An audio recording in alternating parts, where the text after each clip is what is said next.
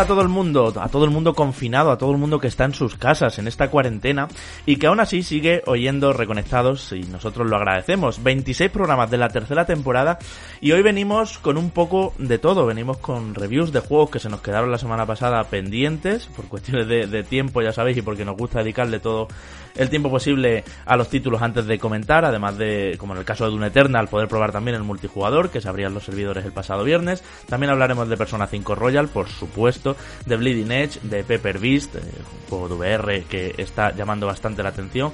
Y no nos vamos a dejar tampoco la sección de oyentes esta semana, porque, eh, como muchos habréis visto o sabréis, en los programas, eh, bueno, en el programa de la semana pasada, eh, había un montón de comentarios, eh, pues bueno, que nos criticaban compañeros, que nos daban un montón de palos diciendo eh, que qué barbaridad estáis diciendo esto de que PlayStation 4, perdón, PlayStation 5 eh, sea similar a Xbox Series X, en fin. Todo eso lo matizaremos, eh, lo dejamos ahí pendiente para que luego lo abordemos, porque es verdad que eh, tenemos mm, bastante que decir al respecto.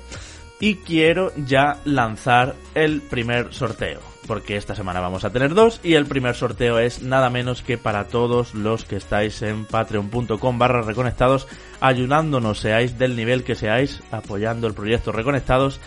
Esta semana ponemos en sorteo un Persona 5 Royal que hemos comprado y del cual el jueves que viene sacaremos ganador entre todos los que estáis ahí en Patreon, más los que entren, como siempre decimos, antes del jueves, antes de que saquemos ganador de ese juegazo del que luego hablaremos.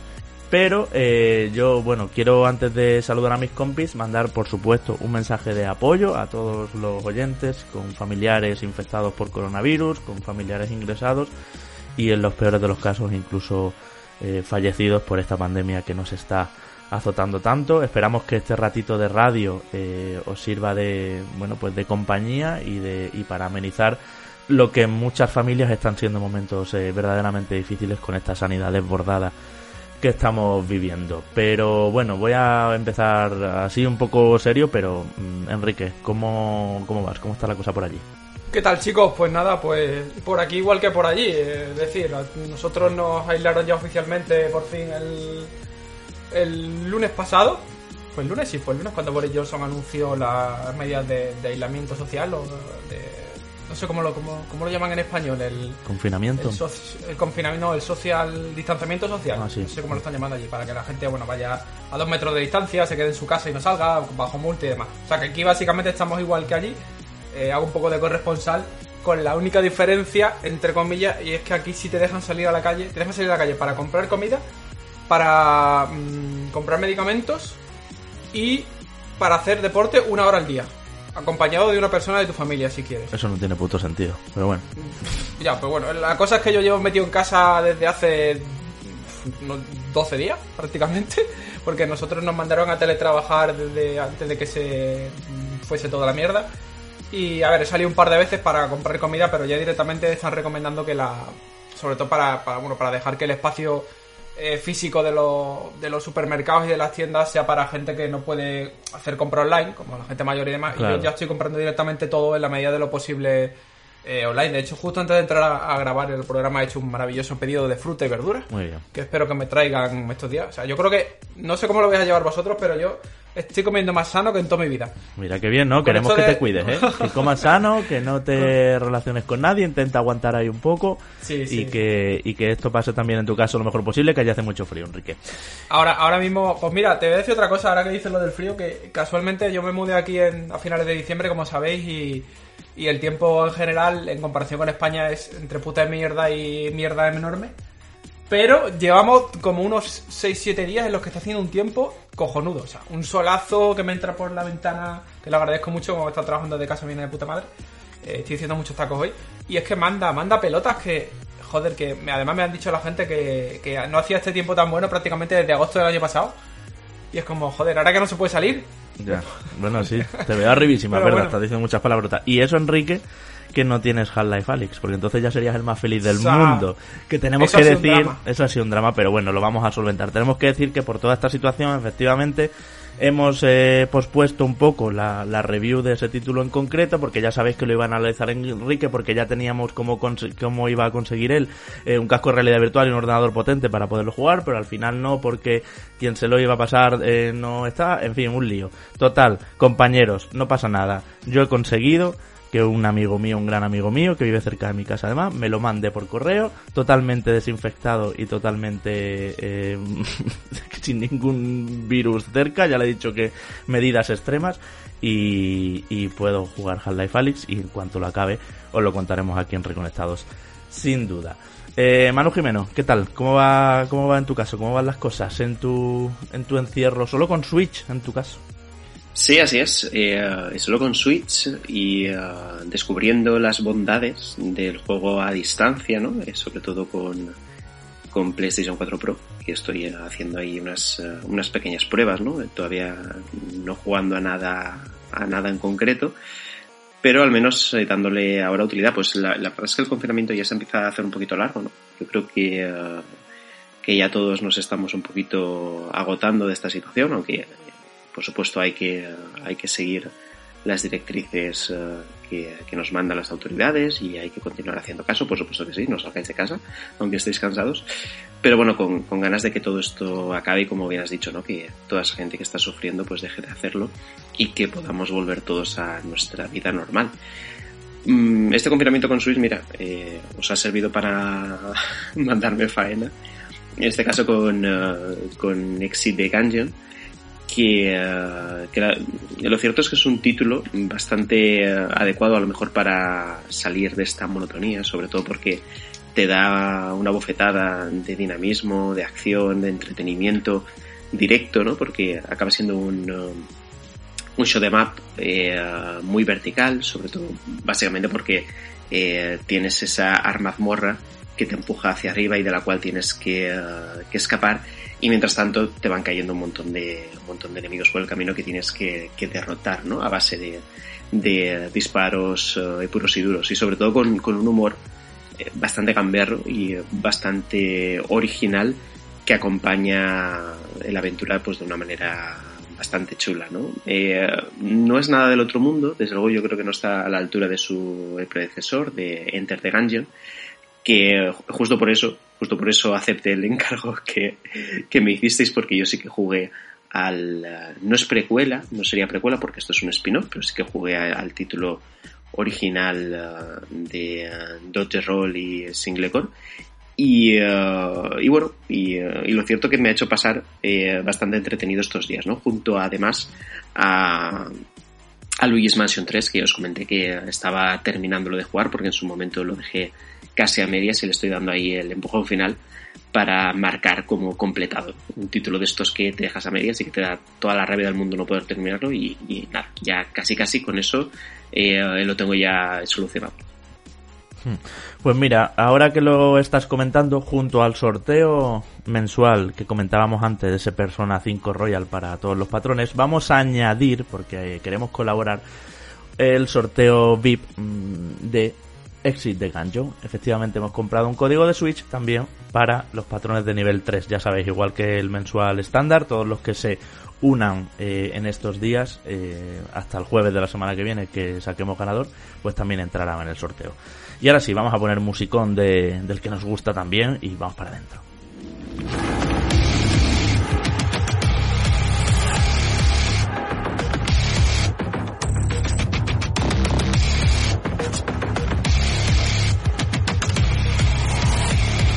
Guitarreo de Mick Gordon para bajar hasta los infiernos, hasta una segunda parte que al principio parecía que iba a ser una expansión y que no, Bethesda decidió hacer todo un juego entero y Enrique, te lo has pasado pipa, un juego que mejora, que es más vertical, que es más ágil, que es todo más eh, respecto al juego de 2016 y que viene muy bien, ¿no? Que ha llegado muy a tiempo. Yo creo que cuatro añitos es un, un buen periodo para una secuela así y para entender que evoluciona bastante respecto al primero, como sí, decíamos. Sí, es un juego que llega en el timing perfecto por dos razones. Una, porque llega eh, tras cuatro años de, del lanzamiento del anterior, del reboot aquel que salió en mayo de 2016 eh, y que nos dejó tan buen sabor de boca y llega, como bien decía Javi, para multiplicar por dos y por tres en algunos casos los valores de producción que tenía Mm. eh, aquel título. Es un juego eh, enorme en todos los sentidos. eh, no sé, te podría comentar decenas de, de cosas, pero bueno, si te parece, comenzamos un poco con, con, el, con el apartado jugable, que realmente es donde está toda la,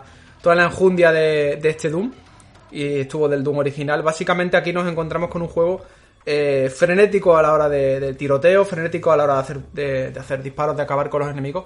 Y, muy bello porque tiene todos estos movimientos especiales para ejecutar a los rivales que como sabéis cuando lo, hacemos con el timing perfecto, que el enemigo se queda parpadeando, eh, nos, nos con- nos concede pues balas, nos concede diferentes elementos que nos benefician y que son eh, extremadamente necesarios para jugar eh, y para poder avanzar la partida. Punto importante del Doom Eternal es que eh, yo por lo menos a nivel personal lo he notado un juego más difícil que el primero. Eh, tiene tramos en los que si no utilizas eh, este- esta mecánica de eh, debilitar al enemigo y no darle el golpe de gracia con un, con un tiro de escopeta, sino aproximarte a él y, y ajusticiarlo como de la forma más bella posible, ya sea por la espalda, por, por arriba, saltando encima de lo que sea, da igual. Eh, si no consigues esta mecánica para, para obtener estos ítems, estas balas, esta salud, este escudo que te proporcionan lo- los rivales al morir de la forma más bella posible, eh, prácticamente estás vendidísimo. Sobre todo cuando lo juegas a nivel de dificultad eh, por encima de la media, eh, donde se nota, se nota bastante. Pero como digo, de base, en el modo estándar ya es un juego eh, en el que no me, no me se me caen los anillos por reconocer que he muerto varias veces a la hora de completar la, la historia, precisamente por, por querer ir un poco de agonía. Es un juego muy intenso, mucho más intenso que la primera parte, con combates eh, mucho más variados a nivel de variedad de enemigos. Hay eh, enemigos que no solo a nivel jugable han introducido eh, muchas más mecánicas que en el anterior, por ejemplo, a dispararle a, diferentes puntos débiles que tienen, que nos van mostrando y que vamos aprendiendo a lo largo de la aventura, eh, sino además una variedad más importante de, de rivales y de, de enemigos que podemos ver. Ya, ya que en Doom de 2016 en pantalla, en ciertas... El juego sigue una estructura, sigue manteniendo esa estructura como de arena, entre comillas, en la que llegas a una zona eh, y tienes que deshacerte de todos los enemigos de esa zona para que se te abra la siguiente. O sea, vamos aquí con un, con un enfoque muy clásico. Pero las zonas se han vuelto más grandes, las zonas se han vuelto, como tú decías al principio, eh, más verticales. O sea, se rompe completamente la horizontalidad que nos daba, eh, bueno, aquel- aquella estación espacial en el primer juego. Aquí la trama nos traslada al infierno en la Tierra. y a zonas, bueno, de terrestres a zonas infernales y demás, según vayamos avanzando en la trama.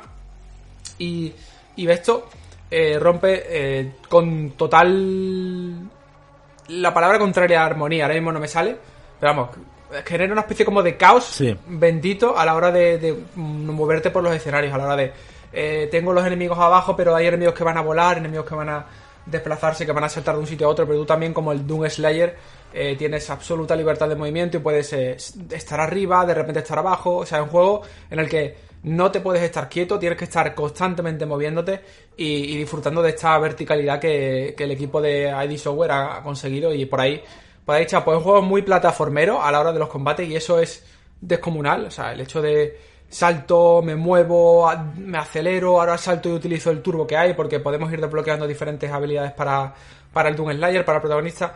Eh, y, y es un juego que jugablemente es una delicia, o sea, eso es completamente innegable. Eh, hay una cosa que a nivel de jugabilidad no me ha terminado de gustar y es algo que he coincidido con algunos con algunos compañeros que lo estuvieron jugando la semana pasada cuando la review. Otros no, otros me han dicho que, no, que no, que, o sea, que lo ven bien, pero a mí me corta un poco el timing en ciertos momentos del juego que estemos en un- una lucha súper intensa, soltemos muchísimo plomo, eh, intercalando con las diferentes armas que hay, que hay una variedad muy loca, e incluso de meterle mejoras a las armas, de utilizar diferentes tipos de munición, combinarlas con diferentes habilidades.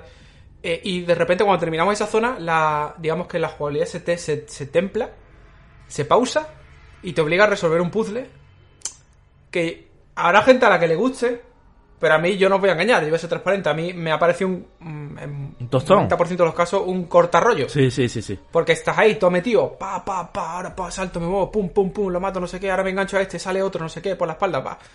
Con la intensidad de casi vas a morir y de repente se, se de- des- desaparece la pared invisible que no te dejaba pasar y te encuentras en la zona en la que tienes que resolver un, un puzzle o, o- o atravesar un, diferentes plataformas ajustando el timing de los saltos. Que a mí ya te digo, personalmente, mm, a nivel de a nivel jugable, entiendo la justificación de diseño de haber metido estas partes porque le dan más variedad. Pero yo creo que quizás, eh, no sé, en mi opinión, han pecado un poquito de, querer hacer un, un, juego de aventuras, entre comillas, cuando eh, Doom a ver, sí que es verdad que los clásicos tenían cierto componente de aventura, pero no eran, no eran, pues yo qué sé, no eran Uncharted, por ejemplo. Y aquí hay veces que el hecho de me encaramo en paredes, eh, tengo que tener el timing perfecto de pulso un botón, eh, eso desbloqueo una reja, salto a través de la reja, me engancho un palo y uso el impulso para agarrarme una escalera, que a veces se me ha hecho hasta difícil. No sé si porque soy muy torpe o porque el control jugando en PC con teclado y con ratón no era el, más preciso. Eh, el caso es que está bien estas partes si te gusta el componente de aventura, pero si lo que esperas es tiros, tiros, tiros y vísceras, eh, te corta un poco el rollo, que es lo que me ha pasado que es lo que me ha pasado a mí. Hombre, yo te voy a decir una eh, cosa, te voy a interrumpir para que no se te haga tan larga la exposición dale, y así tú tomas aire y vas pensando siguientes ideas.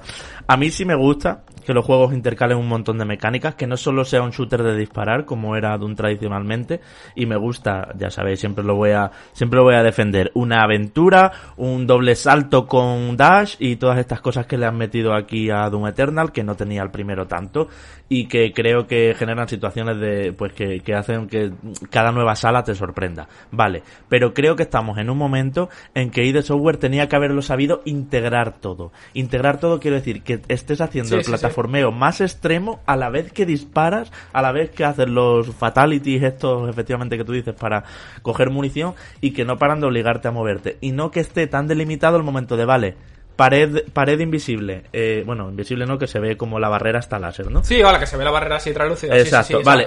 Ya sabes que viene arena, por así decirlo. Acabas con todo, se quita la barrera láser y ves un pasillo Mm, sinuoso, con sus curvas y eso, pero bueno, un pasillo. Vale, viene plataformeo. Y de repente llegas a una sala con una puerta y con interruptores y no sé qué. Vale, viene un puzzle. Está, no, no intégramelo todo. Eh, eh, ya nos han enseñado muchas aventuras eh, que, que, se puede integrar todo perfectamente. Que, que de hecho, se me ocurren, perdón Enrique, por ejemplo, Tomb Raider de 2013, que lo han dado gratis estos días y lo estuve revisando, integraba perfectamente eso. O sea, e-, era, era, un, era un plataformeo muy... A ver, estaba automatizado porque esa Lara, a nada que tenía un saliente, se agarraba a ella solita. Pero pero estabas por ahí salturreando a la vez que con el arco, a la vez que moviéndote para recoger munición, a la vez que no sé qué. Pues yo sé que eso en Doom está, pero me gustaría que lo hubieran integrado más todavía. Sí, están, pero, pero sobre todo ya, ya en el tramo final la cosa se difumina un poco.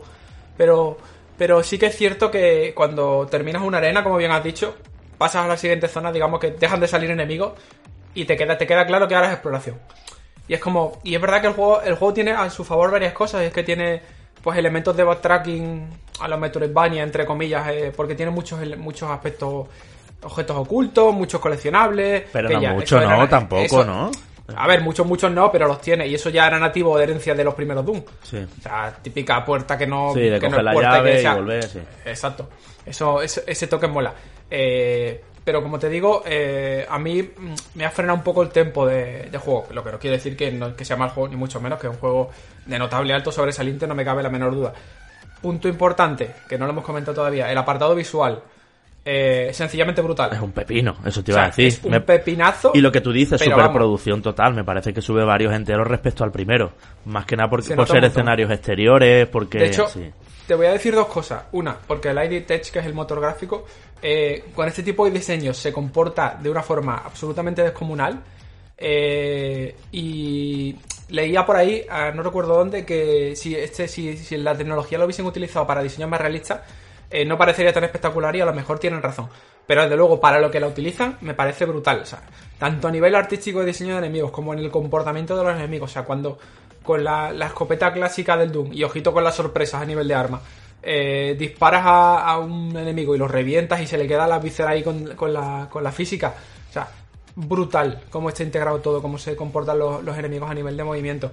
Eh, el diseño de los escenarios también me parece extremadamente superior a lo que se vio en el primero, porque en el primero era mucho más cerrado todo, eh, mucho más claustrofóbico. Aquí tenemos zonas muy abiertas, zonas con una arquitectura diabólica que yo no sé dónde la han sacado, pero es soberbia. O sea, yo si tuviera que vivir en un mundo de demoníaco me encantaría vivir ahí.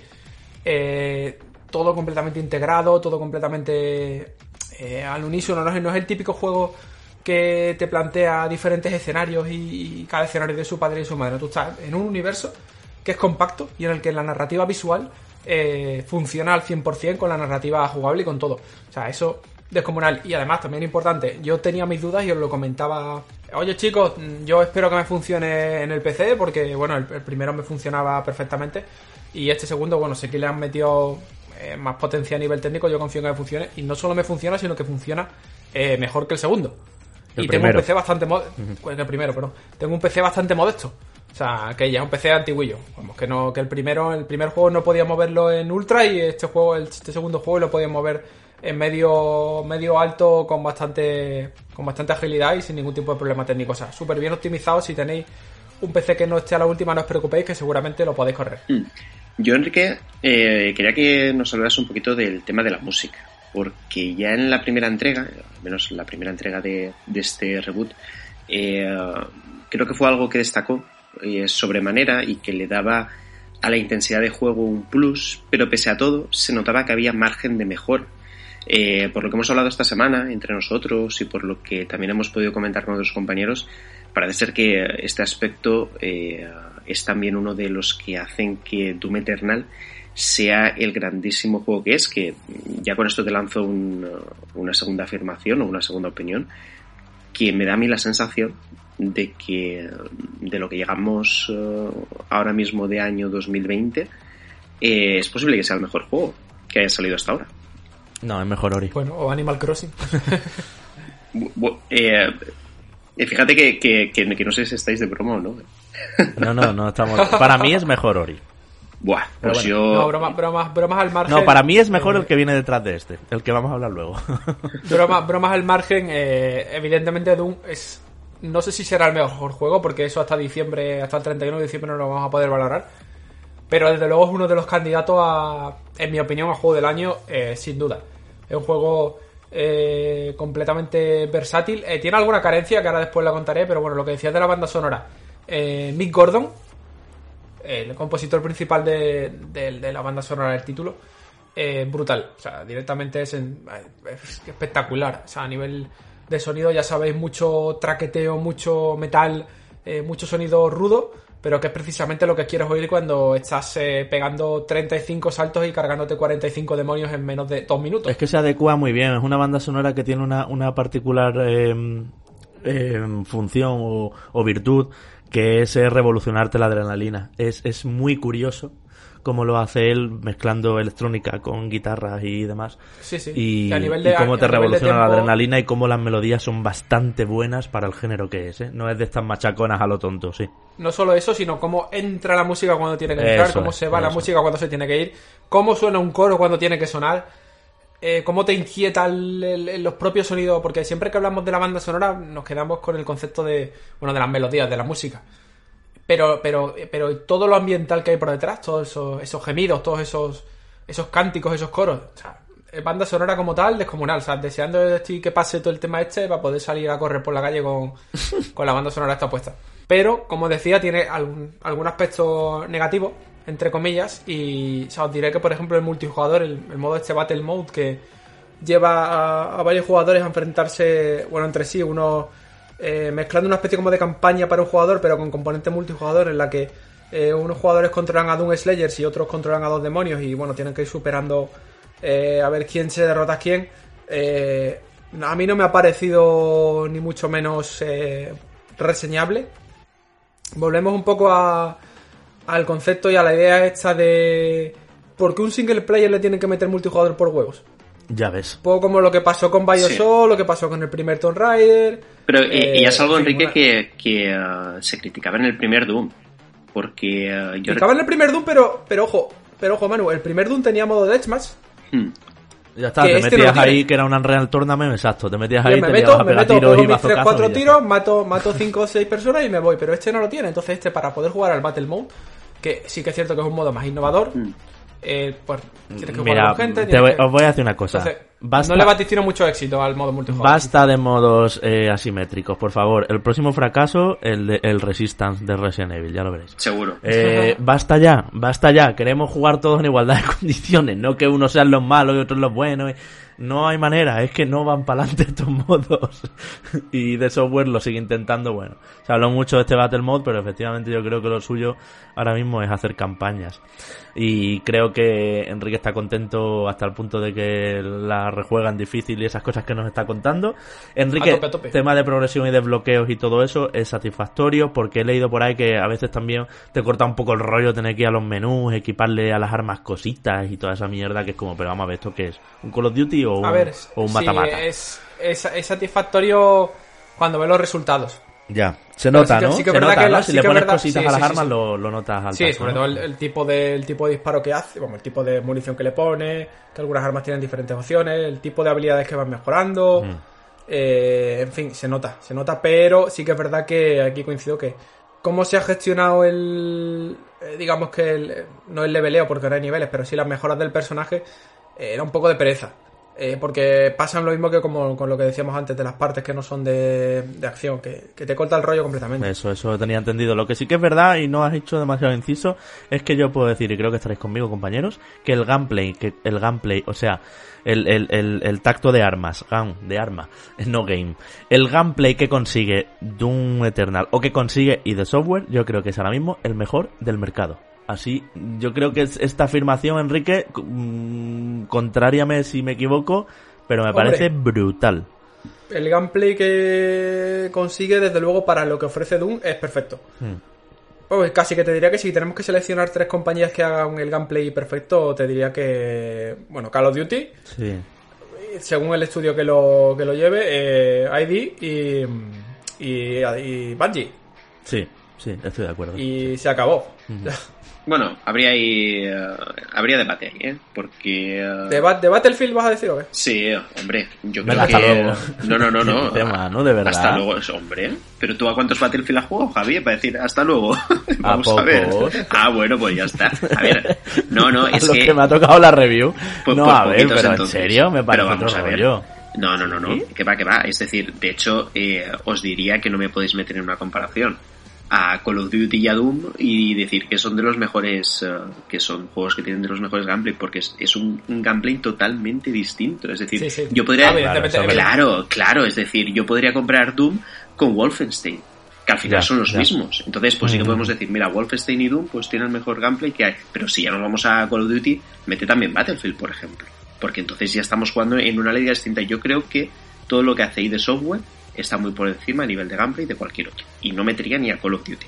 Y, fijaos que yo, eh, hace dos semanas, con el tema de, de Warzone, os decía que el gameplay que había conseguido Call of Duty para este modo de juego era brutal. Pero pese a todo, está muy lejos de, de lo que vemos o lo que vimos en su día eh, en el primer Doom y sobre todo en este. Yo antes de cerrar, sí que eh, me gustaría comentarle a Enrique el tema de la ausencia de Snap Map, porque fue una de las cosas más alabadas en su, Sí, en sí. su momento en el primero, que en este han prescindido eh, de él. Eh, yo no soy muy fan, ya lo sabéis, del tema de crear cosas o de, en este caso, crear niveles. No sé si, Enrique, tú lo echas en falta o si incluso consideras que, eh, que lo que se hizo en el anterior título con el Snap Map no daba para volver a, a incluirlo en, en este juego. Hombre, a ver, ese tipo de, ese tipo de funcionalidades, eh, sean l- del tipo que sean, o mejor dicho, aparezcan en el juego que aparezcan, siempre suelen ser muy nicho. Eh, y al final, para poder sostener eh, el desarrollo de, una vertiente con cualquier tipo de editor eh, en una secuela, si no has tenido base en la primera parte, no puedes destinar un equipo de 5, 6, 7 personas que te trabajan en eso cuando seguramente esas 5, 6, 7 personas pueden estar trabajando en otra cosa. O sea, no me extrañaría a mí que a lo mejor el equipo que hizo Snack, Snack Map eh, se haya centrado ahora en el Battle Mode. Que le veo más provecho, aunque no le veo ticino, como he dicho, mucho futuro, le veo más provecho a eso que al Snap Map, por lo menos de cara al público general. A ver, yo no lo he hecho en falta, sinceramente, porque no utilicé el Snap Map en el primer juego. que- Bueno, yo quiero cerrar, compañeros, con un briconsejo. Doom Eternal está genial. Podéis comprarlo de lanzamiento si no aguantáis más. Pero recuerdo que el primer Doom fue uno de los juegos más rápido en bajar de, de lo que yo recuerdo de generación. Es verdad que está vendido mucho mejor, ¿eh? Ya veremos si baja tan rápido o no. Ha vendido el doble. Por eso, que, que los números a lo mejor esta vez no acompañan, lo digo para esa gente que dice, bueno, me lo compro de salida o me espero, que sabéis que es una cosa que nos gusta comentar siempre. Eh, hmm, si lo quieres mucho, comprarlo de salida, pero si no, igual baja, aunque haya vendido el doble, porque Bethesda ya sabéis cómo está, no están sus mejores y tiene que vender a cholón de esto, que es lo único que tiene ahora mismo. No, y, y sobre todo que hablamos de un título que pese a que tiene modo multijugador, desde luego no hay un plan detrás. Eh, ambicioso para alimentar ese modo multijugador y no hay pase de temporada ni nada claro, de eso. Claro, claro. Y el mismo Enrique eh, nos está comentando ahora mismo que desde luego eh, no es una de las partes eh, más destacadas ¿no? de, de, este Doom. Entonces, juegos de, uh, de escaso recorrido a nivel online, eh, por norma general, no, ver, suelen bajar no. bastante rápido de precio. Yo creo que eh, por la duración, Enrique, eh, no sé si eso lo has comentado, duración aproximada de, del título. Duración aproximada, eh, evidentemente esto siempre varía según el perfil de jugador, pero vamos, yo creo que la campaña me la hice en unas 17, 18 así. Ostras. Sí, eh, más o menos Largo, como, ¿no? el, como el Sí. primero, ¿no? Y tal vez Como el un, primero, un, o sea, un como el poquito más. Sí, largo que el Un poquito primero, más, sí. un poquito Pero, más, sí. pero tampoco mucho más, ¿eh. Javi? Es decir, eh, al menos por, eh, por lo que además hemos estado hablando esta semana y tal, tampoco es que sea algo, algo muy exagerado. Eh, pues eso, que eh, yo sí que creo, ¿no? Que pese a que también me parece o me da a mí la sensación, sobre todo por el consenso que está habiendo tanto a nivel nacional como internacional de, acerca de, de Doom Eternal, eh, que, es, eh, que es uno de los mejores títulos que, que hemos tenido en, en esta primera fase del año, que por estas características yo creo que no pasaría nada por esperarnos un poquito y cuando baje de precio y no esté a 60 euros o no esté a 50 euros, pues lo podamos comprar. Creo que el primero en la Store está ahora mismo a 20 euros, pero por Amazon... Y ha llegado a estar a 8, mano. Ay, fíjate, ¿no? Eh, Todavía Es que- más barato aún. Y creo que en Sí. físico... Pero bueno, ya tiene 4 años, sí. Sí, en, en físico creo que está por Amazon sobre los 15 euros aproximadamente, que ahora no recomendamos eh, comprar por internet o comprar lo mínimo imprescindible, pero bueno, para cuando todo esto pase, que sepáis que tenéis al primero si no lo habéis jugado a un precio bastante competitivo. De todos modos, chicos, con respecto al tema de rebajas de precio y demás, eh, yo a día de hoy, tal y como está el contexto actual, no abogaría por rebajas de precio radicales, salvo, salvo peñi, salvo porrazo, porque eh, simple, pues vamos, simplemente porque las rebajas de precio que hemos visto eh, con títulos casi siempre han impactado en la versión física. Eh, la descargable se ha medio mantenido a un precio, salvo que fuese un escalabro total. No sé, Enrique, hay muchas rebajas de verano, rebajas de primavera. Sí, de- pero, pero aquí no estamos hablando de rebajas de, estamos hablando de un juego que sale, no vende lo suficiente. Digo en los bazares, en los digitales. ¿Sabes? PlayStation Store, rebajas de primavera. Xbox Live, eh, no sé qué. O sea, ahí. Ya iremos viendo. Yo no, no creo que Doom se va a mantener rocoso Mm, no. por lo menos un mes. No sé yo, no sé. Hombre, un mes sí. Un mes sí.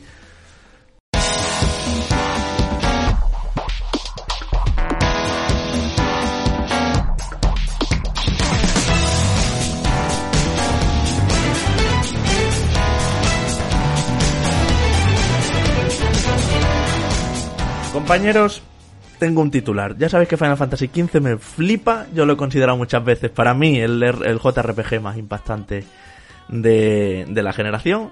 Pero igual me quito este sombrero, Manu. Tengo que decirlo. y me pongo el sombrero de Atlus. Yo Pese estoy a que, que- que no te reconozco, ¿eh? Yo, yo eh, conforme empezó este programa... Pese a que no es nuestro estilo. No es nuestro estilo del todo.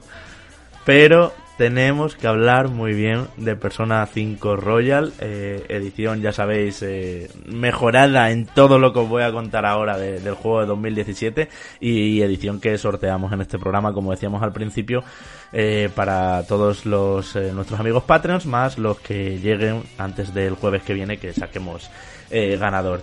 Y ya sé que estás que no me reconoces. Ya sé que hemos dicho muchas veces, sí, es un JRPG, pero también es una visual novel que te cagas de leer diálogos estáticos y más diálogos y más diálogos. Y encima con ese punto ultra japo en que muchas veces te dan rabia a los personajes porque no están nada de acuerdo en cómo se está enfocando. Y yo pienso que Persona 5 en su día, de hecho lo analicé, no sé si esto era 2017, yo creo que todavía no existía Reconectados, no sé. Em, pero bueno, que en su día para mí no era el mejor JRPG del momento y para mí tenía algunas carencias, algunos desequilibrios. Además de estar, por supuesto, solo en inglés, que me parecía, eh, bueno, en inglés japonés, que me, me parecía eh, lamentable, es una cosa que nunca voy a defender, que no se traduzcan los juegos a nuestro idioma. Pero ahora, chicos, no solo viene traducido, que, que, que- ya es algo que sí hace que, que lo recomiende automáticamente eh, porque es un juego de muchas horas, es un juego muy grande, es un juego también os lo digo, eh, muy muy calmado y donde hay mucho tiempo que perder en tonterías, tiene ese puntito de los juegos de Atlus de mm, hablar con personajes para subir las estadísticas y sus relaciones sociales o ahora eh, hay más actividades, eh, caminar por el barrio, irse a jugar a los dardos y estas cosas que también a veces en Yakuza, por ejemplo, hemos visto, eh, esas actividades o minijuegos, por así decirlo, pero está todo muchísimo mejor integrado. Y ahora por fin compaginar la vida entre el, día a día de la escuela y de todos los acontecimientos traumáticos que pasan en la historia de los protagonistas, que como sabéis son los ladrones fantasmas de corazones, ¿no?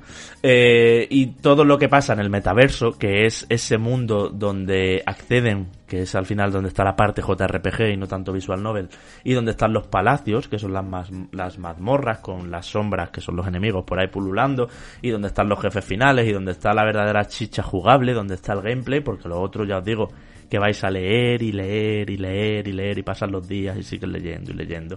Eh, es muy lento en ese sentido, pero creo que todo se combina muchísimo mejor. Además, tienes la sensación de que todo lo que haces en el mundo real y en ese leer, leer, actividades banales y leer, eh, tiene repercusiones en las estadísticas de tu personaje, en el equipo que lleva, en cómo funcionan los relevos con sus compañeros en, combate, en cómo vas mejorando las eh, los personas, ¿no? Que son estos estas criaturas, estos monstruos, esta especie de Pokémon, por así decirlo, que puede fusionar entre sí, que cada uno tiene unas habilidades diferentes y demás.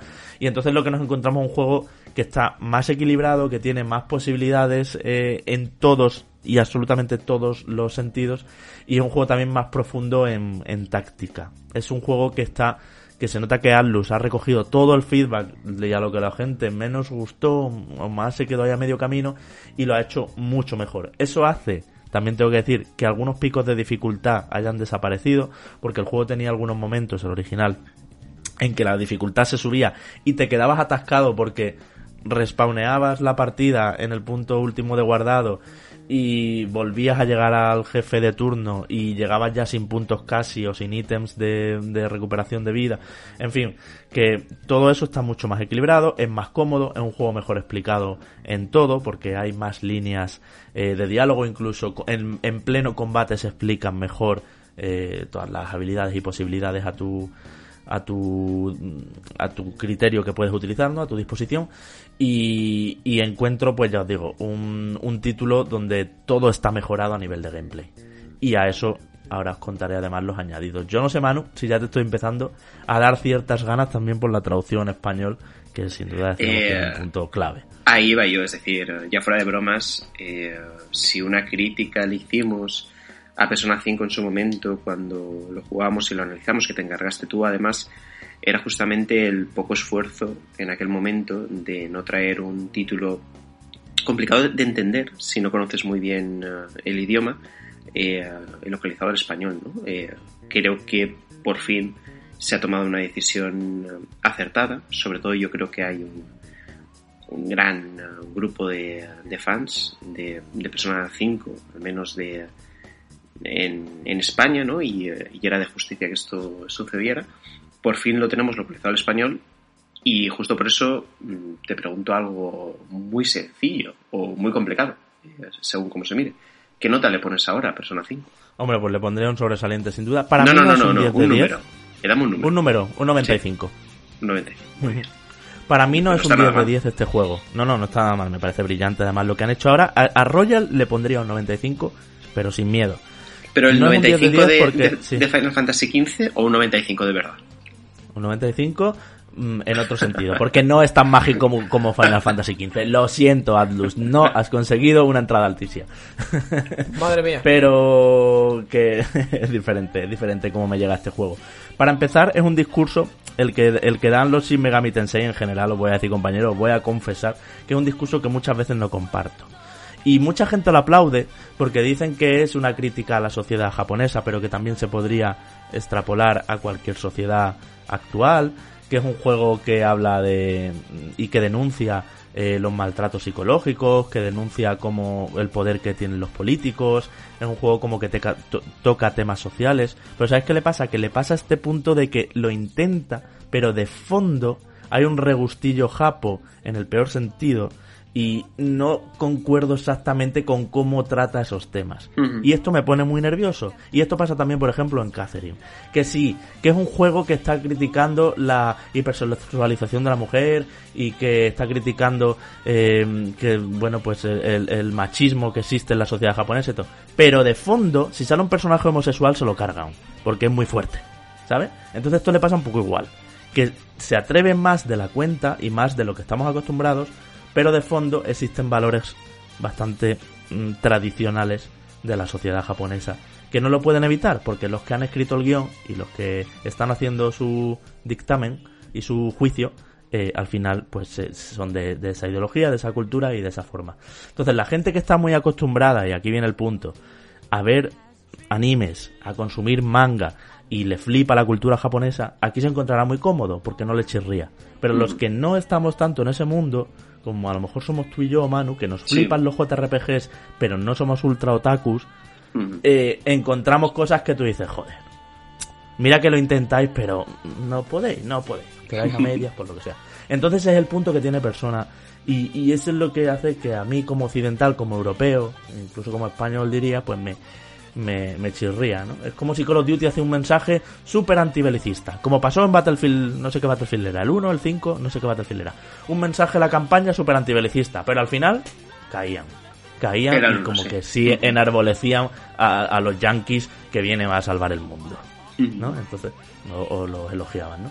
Entonces para un poco eso, pero bueno, Sí, al final, cosas. Al final, eh, por hacerte un poquito la traducción, eh, digamos que tanto tú como yo eh, nos gusta más la occidentalización de los JRPGs que vengan justamente de Japón que no aquellos ¿no? que realmente eh, sean eh, puramente asiáticos, por decirlo así. ¿no? Y Yo no te diría eso, sino que no, no me gusta que intenten llegar a sitios donde no van a poder porque sus guionistas no van a poder. No, no, lo siento. No te metas en un mensaje eh, mm, ultra progresista cuando eres de una sociedad que no es ultra progresista y me estás poniendo un personaje que va vestido de colegiala con una minifalda. Claro, claro, no vas a poder, no vas a poder por muy feminista que te pongas, estás cayendo. Eso digo, que, la perspectiva, la perspectiva es puramente asiática. Entonces, justamente en este tema es, es muy complicado, ¿no? El poder, el poder abarcarlo eh, conforme toca. A mí sí, que hay una cosa, y, eh, y, voy a desviar un poquito el asunto porque yo creo que hablar de las novedades, eh, entendiendo que seguramente la mayoría de personas que tenemos al otro lado ni tan siquiera han jugado al primero, porque fueron una minoría los que, los que jugaron a Persona 5 en su día, me sorprende el precio. Me sorprende un precio elevado para una revisión, que no lo critico, ¿no? Porque al final entiendo que eh, la localización cuesta lo suyo, ¿no? Y que mm, si queremos este tipo de cosas eh, hay que apoyar títulos de calidad que además hayamos eh, demandado en su día, ¿no? Pero precios de lanzamiento, ¿no? De como si fuera un juego nuevo, mm, ¿qué te parece esto? Lo vale, Manu, de verdad. Ojalá todos los relanzamientos todas las mm, Edition y todo eso, que es que esto no es eso, ni mucho menos. Es que han tocado todo y empiezo a contarte novedades fuertes, ¿vale? Para empezar, el juego añade, añade todo un semestre más. ¿no? Ya sabéis que en el juego vas pasando los días en el calendario y tienes que ir todos los días a la escuela y tienes que gastar cada uno de tus días en quedar con otros personajes para estrechar el vínculo con él y así tener mejor luego sinergia en combate. O sea, todo, todo lo que hagas en la vida real se traduce luego en combate y en, y en movimiento JRPG, por así decirlo, en, en, ese metaverso, ¿no? En esa otra realidad alternativa. Han añadido, eh, además de esto, ¿no? Que por cierto, el nuevo semestre tiene el mejor palacio de todo el juego. La mejor mazmorra del juego la han metido aquí. No estaba en el original, eso para empezar. Pero bueno, eh, nuevo barrio también, enterito, de Kichiyoji, que, eh, bueno, pues te da ciertas actividades nuevas, como por ejemplo eh, el club de jazz, donde sube las estadísticas de los personajes más de lo que podía subirla antes. También un nuevo juego de dardos que sirve para que los relevos entre personajes y otras habilidades se refuercen. Luego también hay una parte que se llama Guarida de los Ladrones, que esto no estaba en el original, donde tienes un juego de cartas íntegro, se llama el Magnate, personalización de toda esta guarida, desbloqueos de banda sonora, de galería, todo esto comprando con puntos y demás, o sea que tiene un coleccionismo mucho más alto. Hay más personajes con los que establecer relaciones sociales. Hay nuevos personajes, uno de ellos controlable, por ejemplo, el psicólogo que llega al colegio, Takuoto se llama, o una alumna eh, es que me lo he apuntado todo porque es que iba flipando a medida que iba avanzando. O una alumna nueva, eh, que es así como gimnasta y esto, se llama Kasumi, y que, y que tiene muchísimo peso en la trama. Y luego quien, quien no haya jugado al original, que como tú dices será la mayoría de la gente, eh, no va a notar todos estos añadidos porque está todo muy bien integrado. De hecho, desde muy pronto empieza a haber cinemáticas y conversaciones y nuevas líneas de trama que no estaban en el original. Pero está perfectamente, es muy natural, está integrado. Tú no ves en ninguna parte que es añadido y que estaba en el original. Los que lo recordamos, sí, por supuesto. Pero, pero los nuevos no, y eso creo que ha, sido saberlo hacer muy bien, ¿no? Incluso cambiar de líneas de diálogo para que encajen con lo que acaba de pasar antes, que antes no estaba, tal y cual. Luego también, en todas las mazmorras, ahora tenemos un gancho, eh, que esto le hace que sean más verticales, que puedas encontrar caminos alternativos, que puedas enganchar a monstruos a distancia y abatirlos sin que, sin que les dé tiempo a reaccionar y entonces empieces tú el combate, este tipo de cosas, ¿no?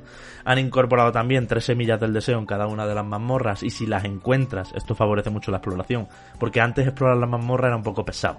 Ahora, por estas semillas del deseo, si las encuentras, tienes objetos muy poderosos, pero muy poderosos, que realmente merece la pena. Luego también había una mazmorra que era la que servía como un poco para grindear y esto, que se llamaba Mementos, que era una mazmorra que era de muchos pisos y se iban generando aleatoriamente y las condiciones climáticas afectaban, en fin, había un, montón de cosas en este, en este sitio. Pues ahora han metido ahí también eh, flores y sellos y con las flores te vas a un tío que se llama José y le puedes comprar eh, un montón de ítems y, de otros coleccionables, ¿no? También subiendo de nuevo más las estadísticas por encima de lo que lo subían en el, en el original. Y qué más cosas tengo por aquí apuntadas. Luego ya cositas menores, pero que se notan muchísimo. Por ejemplo, el orden, los confidentes, lo que se llaman confidentes, eh, te iban dando recompensa a medida que ibas estableciendo más nivel con ellos. Han cambiado completamente el orden para que quien jugara al original tenga sorpresas. Además han metido determinadas cosas que vienen ya de largo en la saga y que son un poco fanservice y tal, ¿no?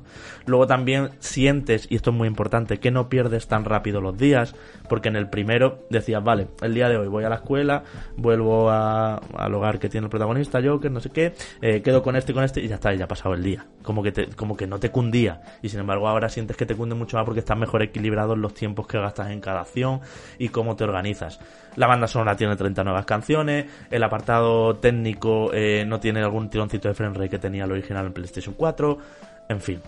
Mm, como ves, llevo unos minutos hablando, Manu, y ya quisiera yo que, que, es que incluso cómo funciona la crianza de los personas, porque es que es un juego muy complejo, ¿eh? son muchos, muchos organismos, muchas estructuras entre sí. Así como decíamos desde Stranding, ¿os acordáis? Que era como son muchas piezas entre sí que funcionan todas como un engranaje, como un reloj suizo. Todas se, se compaginan y todo lo que hagas en Death Stranding tiene repercusiones no sé qué. Esto aquí está por 10. Y por ejemplo, la habitación terciopelo, que es un punto también importante del juego, donde van muchas veces. Ahí han puesto una nueva jaula de crianza, han metido un nuevo de modo eh, que se llama el arma de fusión, que juega como con el riesgo, como con el doble o nada, ¿no? De manera que puedes eh, fusionar eh, jugándotela eh, especies y puede que no te salga bien, pero entonces a cambio tienes unos atributos por encima de los que esperabas. Los enemigos, por ejemplo, ahora secuestran a los personajes cuando le, cuando le hacen daño letal, pueden secuestrarlos y entonces en pleno combate tienes que entablar una, una negociación con ellos a base de conversación y tal, para recuperar otra vez y ponerlos en tu grupo. No sé, son tantas cosas, los relevos, los ataques especiales por parejas, que son otra cosa nueva. O sea, ha cambiado todo tanto, está más equilibrado, es más satisfactorio, es más cómodo, todo está mejor explicado, porque yo, yo entendía bien el primero, aunque estuviera en inglés, o sea, que no es cuestión del idioma. Y, y hay tanto, tanto, tanto contenido, es tan gordo este juego, que realmente vale su precio, a pesar de tener tres años la base. Ahora bien, ya cierro.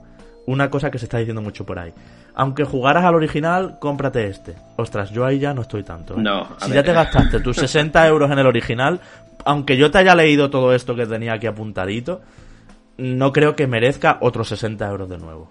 Lo siento. Si entendiste el original en inglés, lo terminaste y te has sacado el platino, por así decirlo, no es para gastar 60 euros en esto. Es que, es que generalmente es, es complicado que en juegos que han pasado tan poco tiempo, eh, relativamente, eh, alguien se lo pueda volver a comprar, ¿no? Yo creo que eh, se tienen que dar condiciones muy específicas, entre ellas que la persona en cuestión eh, pues no tenga ningún inconveniente en volver a rejugar a lo mismo, aunque sea muy largo dos veces, pero no suele ser lo habitual. Yo creo que una vez le has dedicado un montón de horas, por ejemplo, mira, yo a Final Fantasy XV no me lo volvería a pasar otra vez para jugar a todas sus expansiones y poder enterarme todo al 100%.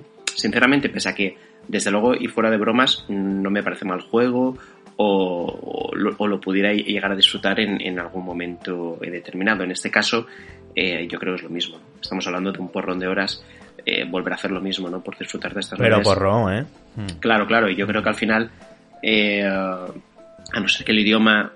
¿Ves? A lo mejor por ese lado sí, a no ser que el idioma impidiera a más de uno disfrutarlo todo al 100% porque no le llegaban los conocimientos para ello, si no ese es el caso, yo creo que no suele no suele valer la pena. Yo sé que te quería comentar, tú sabes que estoy por ahí con Dragon Quest, eh, que quería, quería jugarlo a fondo, ¿no? Sobre todo al final, eh, a no ser que me encarguéis eh, algo a nivel de análisis en un año determinado, solo jugar un JRPG o un RPG por año, porque ni la vida me da para más, ni la cantidad de horas que le quiero dedicar a ello tampoco.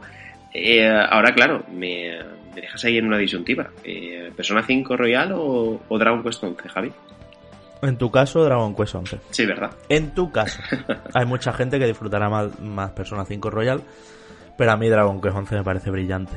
Quizá muy fácil, esto también es verdad, sobre todo en Switch también, que hay una serie de ayudas como el ataque automatizado, mejorado y todo eso. Que bueno, con el original también estaba, pero que estaba de otra manera, ¿no? Eh, pero yo creo que, bueno, tú lo jugarías en PlayStation 4, que es el que tienes. Yo creo que lo vas a disfrutar mucho Dragon Quest 11 es un juego que he defendido mucho, lo sabéis. Y, y en tu caso, Manu, es que cuando tú te veas que llevas 25 minutos pasando cuadros de diálogo con una, con una estancia estática y una cámara desde arriba, porque estaba en una cafetería en una mesa hablando, y además tiene este punto, Persona 5, de los diálogos que, que no aportan, ¿no? Que son como como que alargan la cosa. Por ejemplo, un personaje dice, pues no creo que esté de acuerdo contigo. Y el otro dice, ah, no, ¿por qué? No sé, déjame pensarlo. Bueno, vale, te dejaré pensarlo. Pero es como, tío, tira para adelante. ¿Sabes? No me estés siete líneas de diálogo para enrocaros ahí en una hmm. cosa que no tiene que no tiene y esto lo tiene esto lo tiene porque porque es un libro. Es que el guion de este juego es que son líneas y líneas y líneas de diálogo. Es decir pues, eh, eh, entiendo esto que dices que no es como una crítica sino que al final eh, es un título que, maneja su propio tiempo efectivamente maneja su propio mm. tiempo y su propio ritmo y que al final tienes que estar mentalizado y concienciado de ello para poder disfrutarlo claro. Así es así es. Pero bueno en fin que muy contento, que ojalá Atlus eh, esto le sirva, venda muchísimo y le sirva también para darse cuenta, y si no vende también se tiene que dar cuenta una puñetera vez que tiene que traducir las cosas, que estamos en el año 2020, que eso de lanzamiento primero en Japón y luego en, Europa es de otro siglo, y que, y que todos los juegos los haga así de grandes y, y así de bien porque a nivel eh, contenido y cómo se encajan todas las piezas entre sí y luego lo satisfactorio que resulta, que esto también es. Y además, quien disfrute de la visual novel eh, se lo va a pasar como un enano porque tiene unos giros súper inesperados, tiene unos personajes súper carismáticos, estás loco por ver qué va a decir ese personaje que te mola. Eh, todo esto lo tiene. Eh, ya sabéis que si algo hace bien los animes buenos es darle mucha identidad a sus personajes.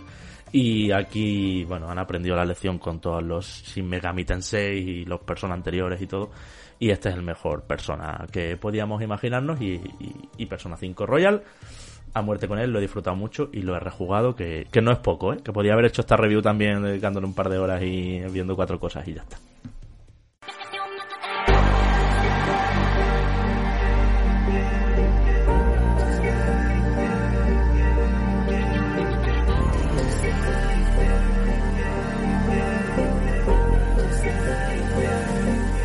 Saltamos de PlayStation 4 a Xbox One o Xbox One X, según lo que tenga cada uno. Bleeding Edge, bueno, Windows 10.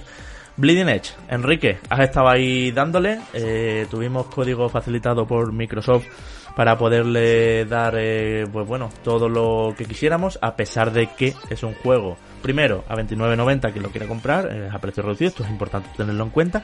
Y segundo, que está en el Game Pass desde, el día 1, que como no, es otra de esas glorias exclusivas que está en el Game Pass, que es una maravilla. Pues es un juego, Javi, que ya estuvimos hablando de él hace un mes y medio o un par de meses, creo, a principios de año, cuando se puso eh, la beta para probar. que estuve yo dándole un poquito. Y mm, bueno, pues a ver, a ver qué tal va la cosa, a ver cómo va la experiencia. ¿Por qué? Porque Bleeding Edge es un juego, eh, como dijimos en su momento, multijugador, eh, muy enfocado a jugar con amigos, a jugar por equipos. Dos equipos de cuatro jugadores se enfrentan entre sí, con diferentes personajes que tienen, bueno, diferentes, entre comillas, no son clases, pero son héroes muy parecidos a los de Overwatch, cada uno con sus habilidades. En su momento, cuando probé la, la beta, me dio la sensación de que era un- una especie de mix eh, entre League of Legends y Overwatch, y en efecto es las sensaciones generales que está dando. Un título que nos llega eh, con ahora mismo con 11 héroes, pero se va a incorporar un duodécimo pronto, y con 5 mapas. Mapas que suelen ser, eh, como puede pasar con todo este tipo de juegos simétricos, en las que dos equipos se enfrentan para capturar una zona o un recurso.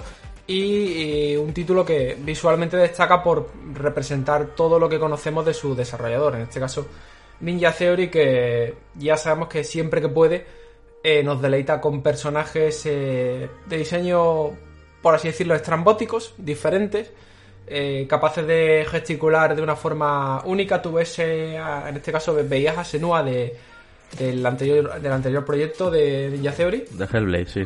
de Hellblade, veías cómo, cómo gesticulaba, veías su, su forma de mover los diferentes músculos del cuerpo y de la cara y decía, esto es, esto es, eh, bueno, Ninja Theory. Ya pasó con DMC, pasó con... Con Heavenly Sword. Con, con Slaver, con, con Heavenly Sword. Y vuelve a pasar un poco con Blade Edge, que tú ves el título y rápidamente lo interpretas como un proyecto de la, de la desarrolladora ¿Sí? O sea, eh, esto, esto- me parece muy interesante. O sea, la gesticulación y la... Sí, sí, sí. A nivel artístico, a nivel de diseño de personajes, eh, a nivel de los movimientos, yo lo noto. como- sí, es verdad que marcan mucho los gestos ellos. eh. Son muy expresivos sus personajes, es verdad. Son muy expresivos, de hecho son, como decía, a lo mejor estrambótico no es la palabra, pero sí eh, antiestereotipos. O sea, es personajes que van a romper con los cánones de belleza, eh, personajes que van a romper con, bueno, con en algunos casos con los cánones que tienen la, la minusvalía. O sea, es, son unos diseños que no, es- no es Overwatch. O sea, es, son diseños, desde mi punto de vista, te diría incluso más valientes que, que hemos visto en otro tipo de juegos de este perfil. Eh, Edge. ¿Merece la pena? ¿No merece la pena? Eh, es complicado. Es complicado porque el juego como tal eh, es divertido de jugar. Las partidas se hacen muy interesantes, no son excesivamente largas. Pero, insisto en lo que comentamos hace algunas semanas. Llega en el mejor momento, tiene hueco para poder posicionarse. Buf, yo lo veo lo veo complicado, ¿eh? Lo veo complicado. No sé cómo lo cómo lo veis vosotros, que sé que alguno lo ha podido probar también. Yo lo veo mal. Pero Yo, Sí. a ver, eh, no es mal juego, ¿eh? No, no, es no, mal no, juego y es divertido. pero, pero- pero vamos a dejarnos de eufemismos. Eh, el Bleeding Edge yo creo que no tiene, no tiene hueco ahora mismo como para pensar en que se pueda generar una comunidad muy importante detrás eh, que recurra al título como eh, juego habitual en su día a día. ¿no? Y yo creo que el planteamiento que tenemos que hacer es ese. Eh, hoy en día tenemos diferentes tipos de juego. Eh, juegos para un solo jugador, como podría ser el Doom, mm, Eternal que has analizado antes, eh, y luego una serie de juegos online mm, al que le digamos el tiempo. Y puede ser FIFA, puede ser Fortnite, eh, puede ser Warzone ahora, es decir, mm, ¿tiene potencial Bleeding Edge para convertirse en ese juego al que recurrir todos los días? Es que ya tenemos Overwatch por ahí. Y si Overwatch eh, en estos momentos no atraviesa su mejor momento, no sé de qué manera Bleeding Edge eh, puede llegar a ocupar su lugar, sobre todo sabiendo que el 2, eh, Overwatch, me refiero, la segunda parte, está en camino. Eh, puede ser un título con muy buenas intenciones, con muy buenas ideas, pero yo creo que el momento es clave. Y no me parece que el momento en el que estamos ahora sea, sea el mejor. De hecho, te diría lo mismo incluso eh, si Overwatch hubiera aparecido en estos momentos. Sé que no es comparable, ¿no? Porque eh, los juegos que, he nombrado, algunos de ellos, eh, son Battle Royale. Pero es que la, Sí, la sí. tendencia de juego eh, está yendo por ahí, ¿no? Y no sé, no, no le acabo yo de ver eh, un futuro muy, muy cierto, ¿no? A, a esta propuesta. A ver, una, una ventaja que tiene Bleeding Edge, y es precisamente lo que comentaba Javi antes, el tema del Game Pass. O sea, como juego multijugador, eh, no, no de corte free to play tradicional que suele ser gratis en todas las máquinas, eh, como juego multijugador, digamos que es único en su especie dentro de... Y es más sólido con free to play. Y es más sólido con free En to el play. sentido de los desbloqueos, de, de cómo está diseñado, o sea, no es un free to play guarro que enseguida ver, te está si- llevando si a hablamos- 3,99 para abrir un cofre. Si hablamos de Hero Shooter, sí, pero fijaos lo que os he dicho yo de los Battle Royale. Es que Warzone De y Fortnite son gratis. Es decir, eh, y son títulos que desde luego no parecen eh, free to play. Es que yo creo que el concepto free Mm. to play lo tenemos asociado a una baja calidad que no se corresponde ya al momento que tenemos. No, no, no, ni mucho menos. De hecho, a ver, free to play ñordos eh, se han visto con los años, sobre todo. Y había más, claro, claro. play, Es que ahí está Enrique. Es que sobre todo antes, en el momento la concepción cambió y se vio que acciones como el pase de temporada permitían monetizar muy ampliamente cualquier propuesta, esa gratuidad ya no, ya no era sinónimo de baja calidad. Y sobre todo cuando había detrás eh, estudios o compañías potentes, ¿no? Y, y ya te digo, y sobre todo que lo hemos visto con, con, con tema de, de Warzone ahora más recientemente, que tú coges... Pero el- hay, hay otros hero shooters también eh, más parecido a Overwatch eh, free to play, como ese Paladins de High Red, por ejemplo. Sí, sí, sí, sí, pero que son. Yo aquí Yo es que este no lo veo, perdona Enrique, no lo veo tan hero shooter y me estoy hasta contradiciendo en parte a mí, eh, porque yo cuando se presentó dije, bueno, pues se parece mucho a Overwatch, que recuerdo que me comieron en comentarios, ¿qué dices si no hay armas a distancia, no sé qué? Mm, sí las hay, ¿no? o sea, eh, eh, eh, sí, se parece muchísimo a Overwatch. Es que se parece hasta en la interfaz de los personajes en el sentido de cuando estás seleccionando personaje, que cada casilla es así como una especie de cuadrado dia- con- en diagonal como un poco tumbado. O sea, es súper Overwatch en muchísimas cosas y en la estética y en, y en que hay armas a distancia, efectivamente. Pero tengo que deciros que en este juego, Enrique, yo lo, por lo que he jugado he notado que hay que ir más unido al grupo. Sí, sí, sí, no es puedes ir tan más- por tu cuenta. Overwatch, tú puedes meterte también, sin ¿eh? conocer a nadie. No, pero en Overwatch puedes eh. meterte sin conocer a nadie, con estar cerca de la Mercy y de no sé qué, más o menos lo petas. Y puede que hagas la jugada destacada y todo. En este me parece que hay que ir un poco más en grupo y hay que sobre todo también, esto se nota también a medida que vas metiendo partidas y, seguro que, bueno, sé que lo, hemos comentado juntos, en que hay que aprovechar como cuando el rival está reapareciendo para avanzar, ¿no? Hay que tener muy en cuenta los respawns, saberse los puntos de respawn, eso. Que por suerte, ahora mismo, bueno, por suerte no, por desgracia, es fácil porque solo cinco, hay map- solo hay cinco mapas. Sí, sí, sí. O sea, funciona, funciona. Yo digo que la. Lo que quería decir antes es que la única oportunidad que veo que tenga. Eh, a esto suena duro, ¿eh? Pero creo que la única oportunidad que creo que pueda tener Bleeding Edge es si Microsoft eh, le inyecta mucho marketing y mucha mucha publicidad y mucha Y promoción. contenido, como tú. uno- Yo creo que, mira, Sea of Thieves, cuando salió, tampoco, tampoco fue muy bien recibido porque estaba sequito de contenido. Y ahora es uno de los juegos más jugados en Xbox. Y en Windows 10. O sea que yo creo, yo creo que la estrategia de llenar de contenido en los juegos a veces los levanta, ¿eh? Yo os voy a contraargumentar y os voy a decir que en el terreno en el que juega, eh, solo el hecho de ser eh, totalmente multiplataforma les podría garantizar el éxito. Al me- bueno, garantizar, mentira, tampoco. Eh, le podría dar una oportunidad de éxito. Sobre todo viendo No. que el crossplay empieza a ser o puede llegar a ser algo que sea tendencia. Pero un título de estas características que encima de alguna manera te obliga a que todos tus contactos tengan consola, en este caso, tengan un, mismo ecosistema, eh, es que acaba todavía por hacerlo más complicado. Y me estoy dando cuenta, sobre todo, valga la redundancia, el ejemplo con Warzone. El hecho de poder jugar con tu amigo que tiene Xbox y que generalmente no juegas porque eh, tú a lo mejor tienes más amigos en, eh, en PlayStation 4, por ejemplo, y que ahora sí puedes hacerlo.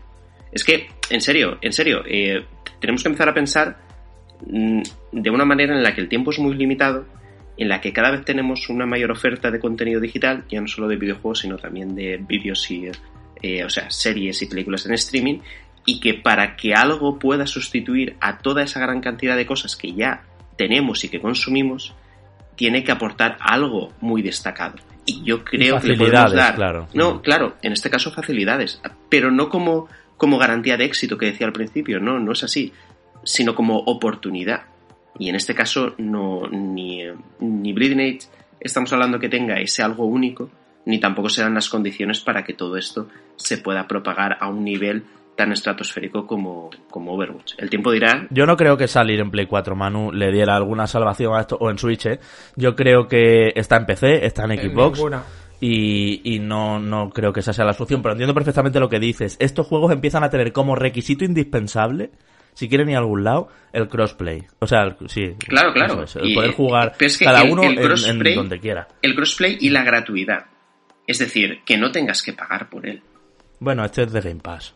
Ya, Un juego muy de Game Pass. pero me refiero, Javi, que si tú lo extrapolas luego a una situación multiplataforma, que no sea necesario el, el pagar por él. De hecho, es más, es- ¿os creéis que el éxito de, de Call of Duty hubiera mm, llegado si este modo de juego hubiera estado dentro del Call of Duty eh, anual? ¿A que no? Es que ya no se entiende, ya no se entiende el pagar por un juego eh, que pretenda tener una trayectoria online eh, de largo recorrido. Yo creo que los tiempos han cambiado y eh, Bleeding Edge ofrece cosas que corresponden a hace cinco años. Bueno, veremos eh, cómo va fluyendo, veremos cómo van los contenidos que le añaden, como decía Manu, si acaba siendo free to play o qué.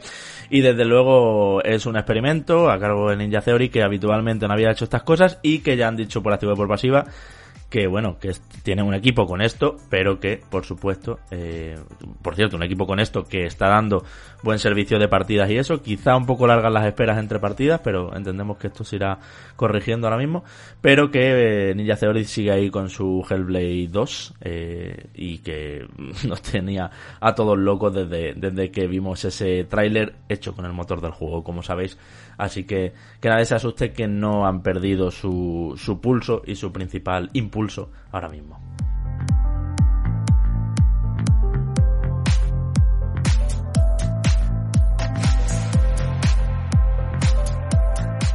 Y para terminar, juego de realidad virtual, concretamente PlayStation VR, Paper Beast eh, ha llegado a nuestras manos, a las mías. Y compañeros, lo que tenemos aquí es una cosa interesante, una cosa distinta, una cosa que no es perfecta, que tiene sus cosas que es como, "Ah, ¿por qué habéis arriesgado tanto en este terreno? Pero que os voy a contar y que a mucha gente que está buscando experiencias sensoriales en realidad virtual, este juego le puede, le puede hacer tilín. Y digo juego porque a mí me ha durado 7 horas y media, pero se te puede ir a las 10 o 11 como te atasques o como quieras hacerlo todo. Eh, o como quieras sacar el platino, por ejemplo. Eh, el título está a cargo de Eric Chahi, que es el que creó Another World y Heart of Darkness. Eh, bueno, ya sabéis, juegos muy, muy recordados, especialmente por su estética y por su fusión de lo onírico con lo real y todo esto.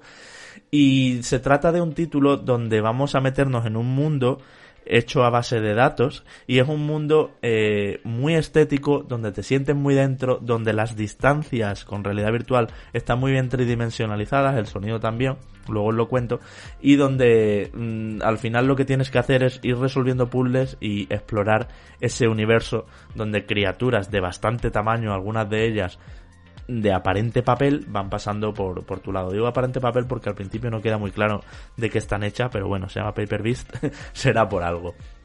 En fin, y lo que tenemos es un juego de ensayo y error eh, constante, donde tienes que probar a mezclar esto con esto, a si hago esto, ¿qué consigo?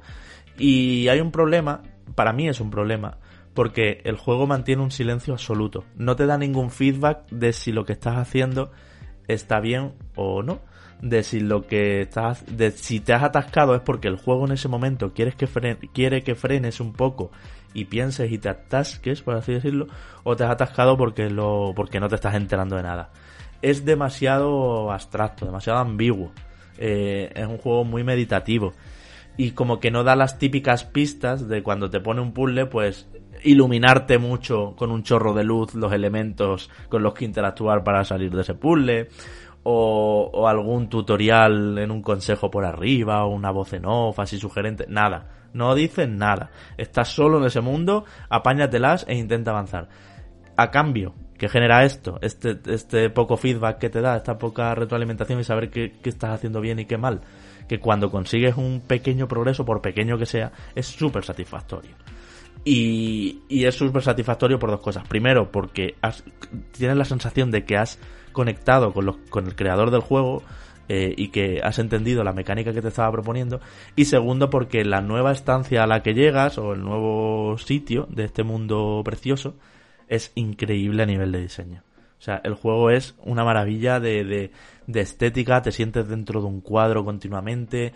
Eh, no es que tenga unas texturas loquísimas, porque gráficamente no es nada del otro mundo, ya sabéis, eh, PlayStation VR, pero sí que es verdad que mm, juega con unas físicas y con unas químicas, diría yo, porque es un título muy de cómo reaccionan unos elementos con otros, eh, muy particulares. Mm, No necesariamente responde a lo que serían unas físicas reales y eso hace que haya, pues yo que sé, desde una pirámide invertida en un sitio, a una piedra flotante, a criaturas eh, que te pasan por encima de grandes que son, visto con realidad virtual es un espectáculo y impresiona muchísimo.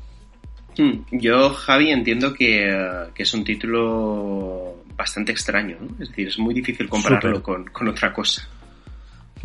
Sí, porque yo diría que recuerda estos juegos, Manu, pues eh, de hecho hace poco hablábamos de, de este Separation, que es un juego también como así de meterte en un mundo y tal, pero ese sí te da más pistas de cómo interactuar con los elementos. Pero este se siente raro, se siente raro y se siente muy personal, un juego de autor donde como, como si él fuera un pintor o un escultor te va a meter en su obra. Y entonces para que siga siendo videojuego, pues te va metiendo, no diría puzzles, sino te va diciendo, toca esto y esto y te dejo avanzar, por así decirlo, ¿no? Y entonces tú tienes que estar todo el rato probando, pues para probando para que las criaturas estas actúen y se comporten de manera que a ti te favorezca.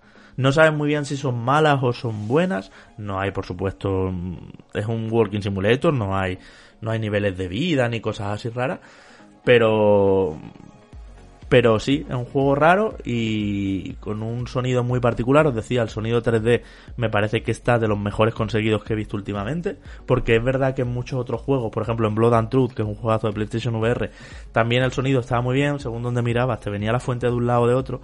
Pero como que estaban muy marcados los 8 o 16 puntos que te rodeaban como si fueran ocho altavoces alrededor de tu cabeza. Aquí se diluye todo más, como si fuera un altavoz circular entero alrededor de tu cabeza y el sonido puede venir exactamente de esa dirección que debe. Y, y eso hace que a veces te lleves algún susto también, porque, porque se te crean situaciones donde pasan cosas un poco inesperadas, pero tiene una narrativa ahí de fondo, casi sin texto, eh, que, que le da mucha, mucha identidad y que consigue sumergirte mucho. Y bueno, pues ya te digo, no es corto precisamente, ¿eh? Que siete horitas yo, pero que porque algunas cosas tuve suerte y las encontré rápido. Pero lo pienso y digo, ostras, igual me hubiera estado dos horas ahí dando vueltas, ¿eh? Entonces tiene ese, ese punto de poderte atascar. Y luego por último también quiero comentar que tiene un modo sandbox que funciona a modo de, pues bueno, de, te da todos los elementos que tiene el juego y te deja ahí crear y trastear tú y crear tus propios, eh, pues eso, ¿no? Como un sandbox. Crear tus propios eh, mapas y tus propios juegos y todo eso. Pero vamos, muy sencillito. Es un añadido que lo han metido un poco, yo creo, porque, porque no les costaría mucho meterlo y ya está.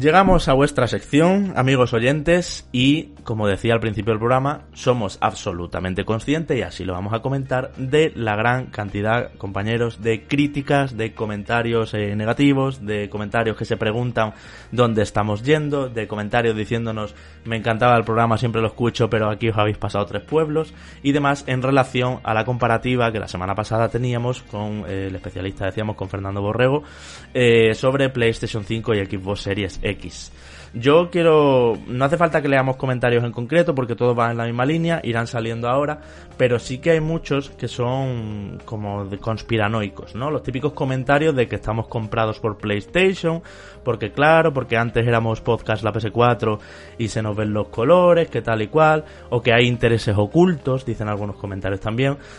Yo quiero lanzar al aire qué interés vamos a tener nosotros ¿vale? Javi, Enrique y Manu, en hablar mejor de PlayStation que de Xbox. Esto para empezar, ¿no? Porque los tres que estamos aquí sabéis que llevamos muchos años haciendo este trabajo, hemos estado en diferentes revistas de videojuegos, hemos hablado de videojuegos, hemos querido siempre, y hablo en nombre de los tres, pero vamos, interrumpidme compañeros si algo me estoy pasando. Hemos querido que la industria avance, que la industria compita, que los diferentes productos, en este caso consolas, se enfrenten entre sí de manera que una le apriete las tuercas a, lo- a la otra. Hemos dicho siempre que una situación de monopolio como la que tiene PlayStation en esta generación ha tenido PlayStation no es para nada favorable. De hecho, eso ha sido, desde mi punto de vista, lo que ha hecho que Xbox haga maravillas como el Game Pass, haga maravillas como presentar la Series X, lo bien que lo está haciendo y todo eso. Sí, sí, sí, gracias a que tienen que competir entre sí. Bueno, y, y con los juegos igual. Aquí hemos hablado eh, bien de juegos de una y de otra marca y de Nintendo y de todo. Y creednos que ni aun cuando hacíamos podcast la PS4, esto Manu creo que puedo hablar por ti también, ni eso quería decir que prefiriéramos PlayStation. Es decir, quienes nos seguían saben que en aquel podcast allí mismo se dijo que Breath of the Wild era juego del año, o que casi juego de la década, que el Game Pass revolucionaba por completo este entretenimiento que tanto nos gusta es como si, yo, yo creo que es como si a un periodista deportivo le dices que no le gustan otras secciones, como política o cultura, solo porque trabaja informando sobre deportes, ¿no? O sea, no, no entiendo de verdad esa asociación de cómo eras, como erais podcast la PS4. Bueno, pues sí, hablábamos de PlayStation, pero eso no quiere decir que la prefiriéramos. Muchas veces nos hemos, nos hemos pronunciado además, ya os digo, en, el año, en 2017 cuando salió la Breath of the Wild, indiscutiblemente para Antonio, para Manu y para mí, eh, fue juego del año. A esto hay que sumar que Reconectados no tiene publicidad en ninguna marca, por si, porque había algunos comentarios también por ahí que estáis comprados, que maletines. Aquí sabéis que no hay anuncios, no hay publicidad. Los juegos Bleeding Edge nos lo ha mandado Xbox esta semana sin ningún problema. Ori nos lo mandaron hace dos semanas sin ningún problema. O sea, tanto PlayStation como Xbox nos envían los juegos para que los analicemos y los trabajemos sin problema nunca y de hecho nos han manifestado muchas veces responsables de ambas compañías que les parecemos profesionales, que les parecemos justos, que les parecemos neutros y que están contentos, con cómo tratamos la información reconectados. Y luego otros comentarios ya, y ya me callo y os dejo hablar, compañeros, dicen que queremos hablar bien de PlayStation porque es la más vendida en España. Que también yo digo, ¿qué tiene que ver eso? ¿Nos ha quitado que algo sea menos vendido hablar de ello alguna vez? Porque por esa regla de tres, que hacemos analizando joyitas indies que, al principio nadie conoce? O elogiando a juegos que entonces por esta regla de tres no han sido tan vendidos, como Ori and the Will and the Wisps, que digo que es el mejor juego de lo que va de año. a pesar de un Eternal y Persona 5. O sea que yo esto recoge un poco Manu todo lo que todo lo que he ido diciendo, todas las teorías y conspiraciones y, yo aquí me he defendido porque, bueno, mm, bueno, ya te dejo hablar, pero nuestra postura fue traer a alguien que entendía de esto y que lo explicara. Sí, a ver, eh, a mí es que el tema me cansa, el tema de los maletines y todo eso me parece tan infantil, me parece tan de no saber cómo funciona nada en este mundo que, que me aburre soberanamente. Eh, pero bueno, por aportar un poquito más de, más de datos a los que dices, eh, era muy curioso cuando estábamos en la PS4 ver que la relación, por ejemplo, que teníamos con PlayStation, eh, era muchísimo menor que pudiera existir con, con otros medios de información. Y eso no significa que los otros medios de información estén, eh, estén comprados y nosotros en cambio no, que va, que va, que va. Pero era muy curioso que al final nosotros la relación con PlayStation era totalmente cordial, totalmente normal dentro de lo que es un medio de comunicación y dentro de lo que es una empresa que distribuye y también desarrolla videojuegos y punto. A, la una le interesa que se hablen de sus juegos, ni bien ni mal, que se hablen, evidentemente si es bien mejor, pero que se hablen y a nosotros nos interesaba dar información. Punto final. Eh, segunda parte de todo esto, que ya digo que me aburre y me parece soberanamente infantil, lo de los maletines. De hecho, imitaría a Enrique, que tenemos ocho años, ¿no? aquel famoso gag ya de la historia de Reconectados. Eh, la segunda parte es que me parece también muy gracioso que nosotros durante la semana pasada no dimos opinión. Básicamente porque al principio del debate... Nosotros quieres decir Enrique tú y yo. Enrique tú y yo. Eh, ya que al principio de aquella sección comentamos que queríamos traer alguien que entendiera de hardware porque nosotros no nos veíamos capacitados para únicamente decir 12 es mayor que 10.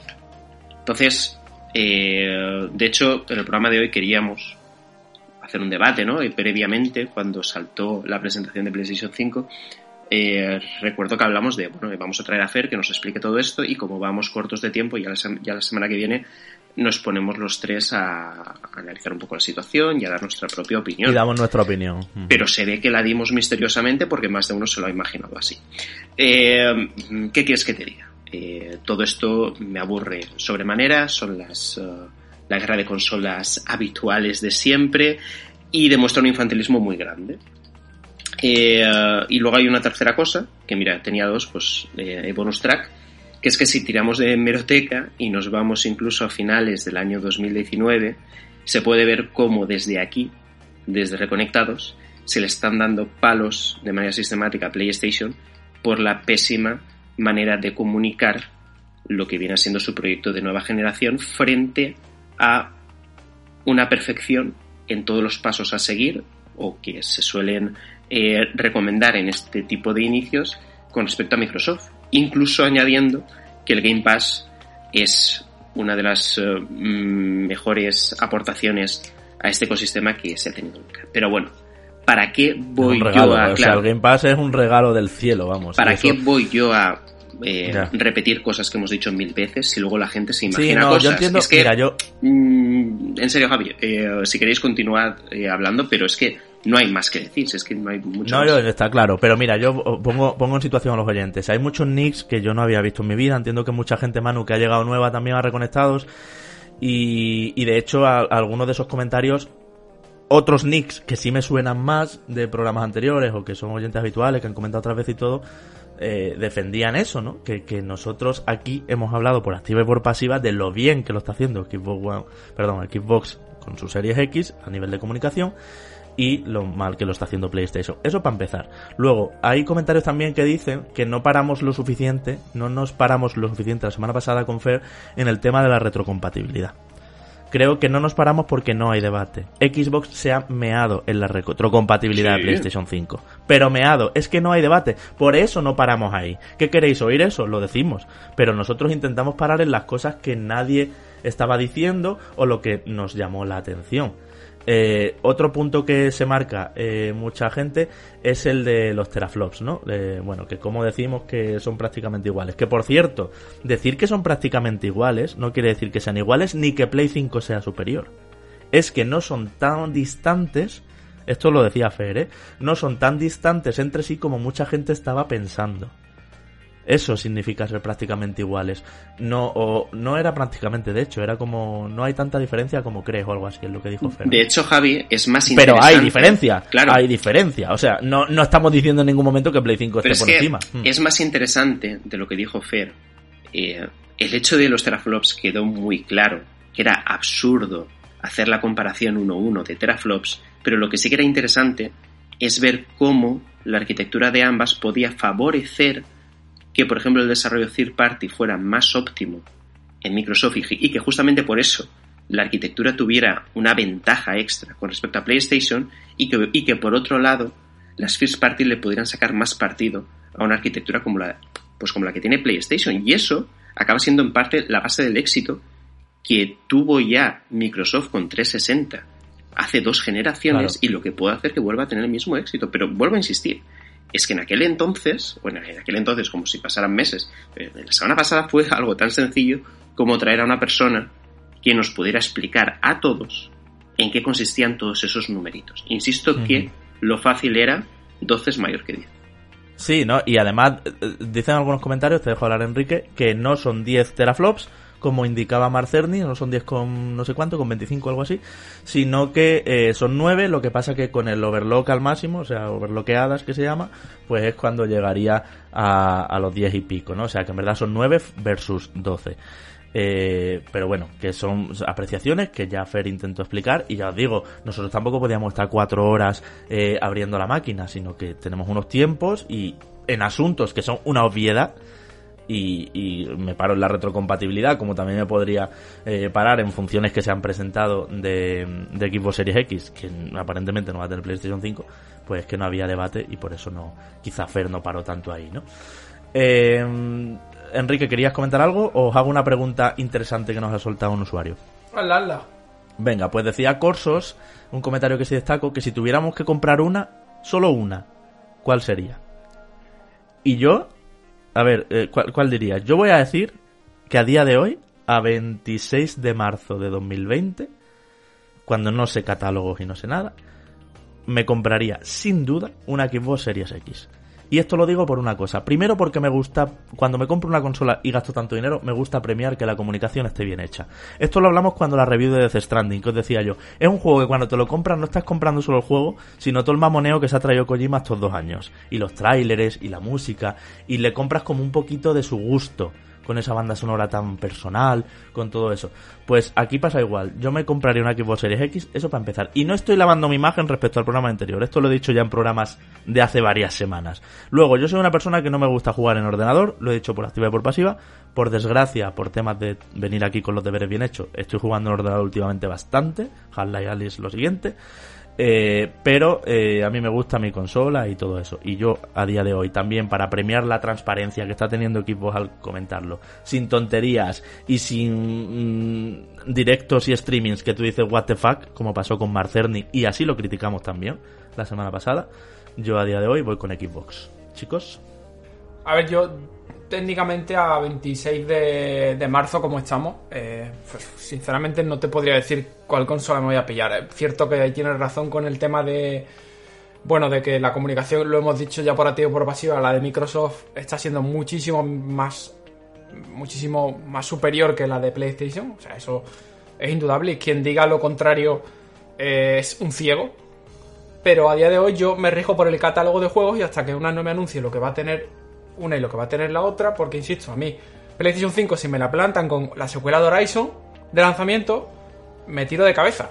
Claro, porque te flipa pero, si me, la, pero, si me la plantan con un Ridge Racer, como suele pasar, con, o por lo menos como pasaba en el pasado, con las consolas de PlayStation, pues me la, me la pela el Ridge Racer. O sea, me pillaría la One, la, nueva Xbox porque me, me, me apetece muchísimo más jugar que no es que eso sea de juego de conducción, pero me va a apetecer muchísimo más jugar el nuevo Forza que un Ray Racer. Hmm. Sí. O a Halo Infinite a todo trapo. O a Halo Infinite, claro. Yo, yo eh, coincido plenamente con Enrique. Eh, yo siempre lo he dicho, hay dos cosas que siempre me hacen inclinarme eh, por una consola u otra a principio de generación. la primera y más importante para mí es el catálogo de juegos. No se sabe todavía, es decir, hay muy poco anunciado con respecto a los juegos de nueva generación, pero sí que sé que los juegos exclusivos de PlayStation me gustan muchísimo más que los juegos exclusivos que tiene, eh, que tiene Xbox. Y si me gustan, o alguno de ellos me gusta, me voy a PC y me los juego. Entonces, mm, ya de entrada, a mí mm, eh, me da igual. Es decir, que en los comentarios digan que soy pipero, eh, todas estas cosas chungas que, que está ahora y de moda decir. Pero es así, yo prefiero jugar a God of War 2 eh, al nuevo eh, Horizon que decía Enrique, eh, alguna nueva entrega que, que, te venga a sacar Naughty Dog que al enésimo Halo. Y es cuestión de gusto, simplemente.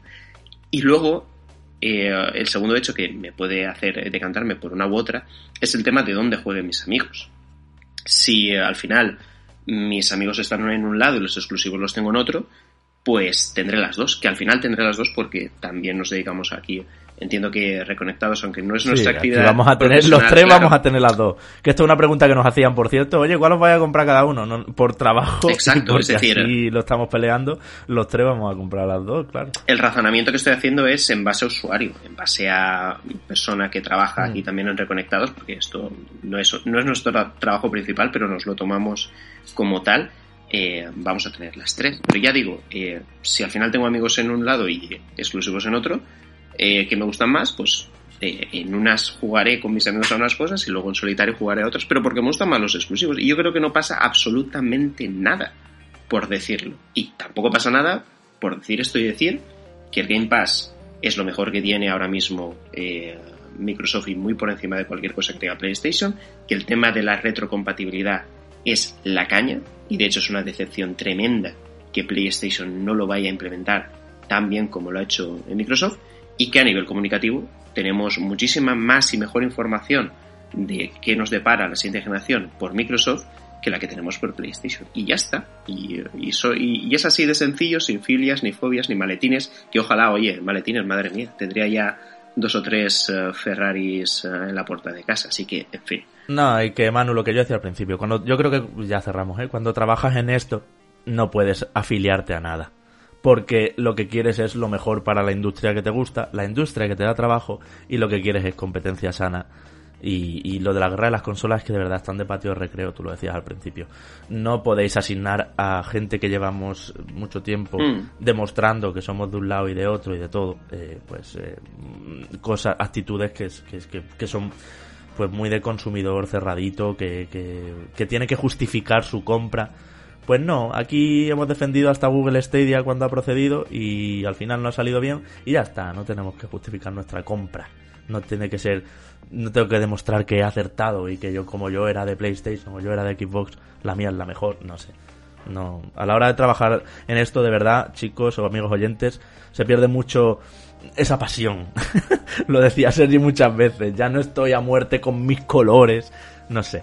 Eh, no es como en el periodismo deportivo donde se ve claramente quién es del Madrid y quién es del Barça, ¿no? Esto no, no va así porque las dos tienen maravillas y ya hemos un poco pues respondido esperamos a todos esos comentarios que por supuesto ya sabéis en este programa también nos podéis dejar nosotros los leemos y ya veis que aquí no tenemos ningún problema en traer tanto de un tipo elogios como de otro tipo críticas y así explicarnos o recoger lo que lo que nos corresponda desde luego también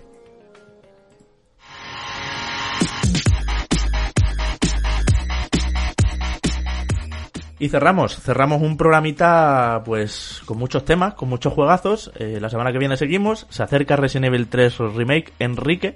Y yo antes de despedirte, quiero comentaros compañeros que también ha salido en Switch, eh, que no se nos olvide, Saints Row 4 Reelected.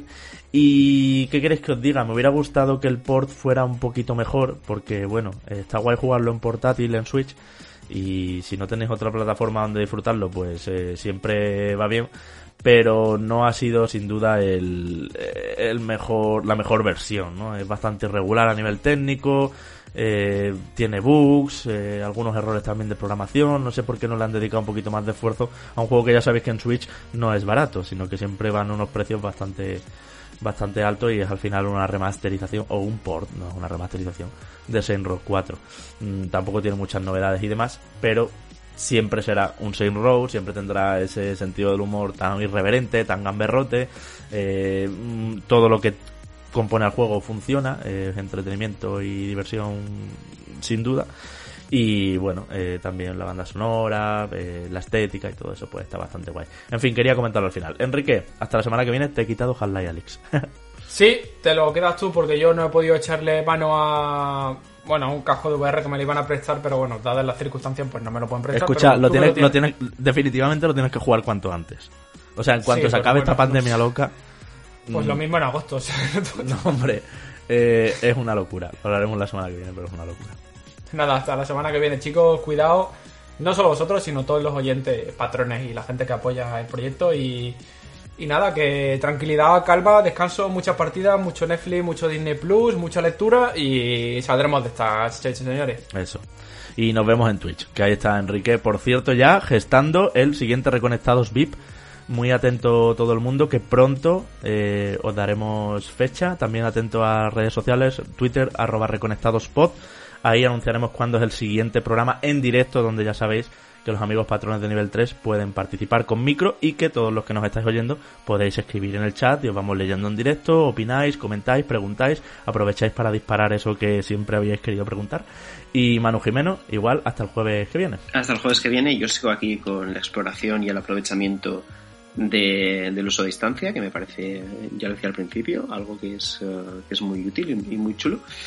Y, uh, y, nada, y mientras tanto también combinando combinando con Switch, que desde luego le estoy sacando ahora también más partido que nunca con esto del confinamiento. No todo iba a ser malo. Ay, por cierto, eh, también con, con, este tiempo extra que tenemos, he estado probando lo de Disney Plus y demás, y claro, cuando eres uh, fan de, uh, del catálogo Disney y te suscribes a algo así, te das cuenta de que te lo has visto casi todo. Así que bueno, como de momento, como biblioteca de pelis, series Disney, no está nada mal pero le hace falta todavía muchísimo contenido propio, muchísimo contenido, eh, por decirlo entre comillas, en tiempo real, para que le pueda plantar cara a los grandes gigantes ¿no? que tenemos ahora mismo en casa, como puede ser Netflix o, como puede ser HBO. Yo creo, Manu, que estás comprado por Netflix, ¿eh? Con ese comentario de yo, Disney. Yo, creo que sí. Pese a que no nos patrocinan, el, maletín me lo tengo aquí, encima de la mesa. en fin. Eh, que disfrutéis también de todos los servicios de contenido bajo demanda, además de los videojuegos, por supuesto. Nosotros recordamos que hay dos sorteos en marcha para la semana que viene. Por un lado, ese Persona 5 Royal del que os he hablado maravillas. Por otro lado, Exit de Gungeon, del que Manu también ha dicho que está divertidísimo. Y ese Exit de Gungeon es eh, para patrones de nivel 3. Es un sorteo extra, un sorteo adicional. Y sacaremos ganador el jueves que viene, así que estáis a tiempo de sumaros, eh, en el caso de los patrones de nivel 3, a los dos sorteos. Aprovecho para saludar a todos nuestros Patreons VIP, como son David Clavijo, Carlos García Lastra Marqués, Saúl Pérez Castañeda, Alex Bepo, DJ Rodri, Jesús Prieto, Bruno Besugo, Antonio Cami Martínez, Salvador Escriba Esteban, Sergio Benítez Rodríguez, Andrés Montero, Don Rojas, Óscar Alberto, Acrius, Guillermo Martínez Rodríguez, Jesús Vega, Santi Reele, Jonathan Pérez Botella, Lucho Fan, Marcos Serrano Rodríguez, David Hernando Rodríguez, Leonel Argüello, Marcos Rodríguez de la Cruz, Javier Vázquez, Héctor Rojas, Sergio Snake, Toto M, de Trophy Slayer, Fernando de la Hermosa, Neo Parker, Leonardo, Willarán, Gorele, Miguel Pérez Carasol y Carlos Beltrán. Un saludo como siempre a ellos, a todos, que disfrutéis muchísimo, esperamos leer vuestros comentarios y nos escuchamos en 7 días. Chao, chao.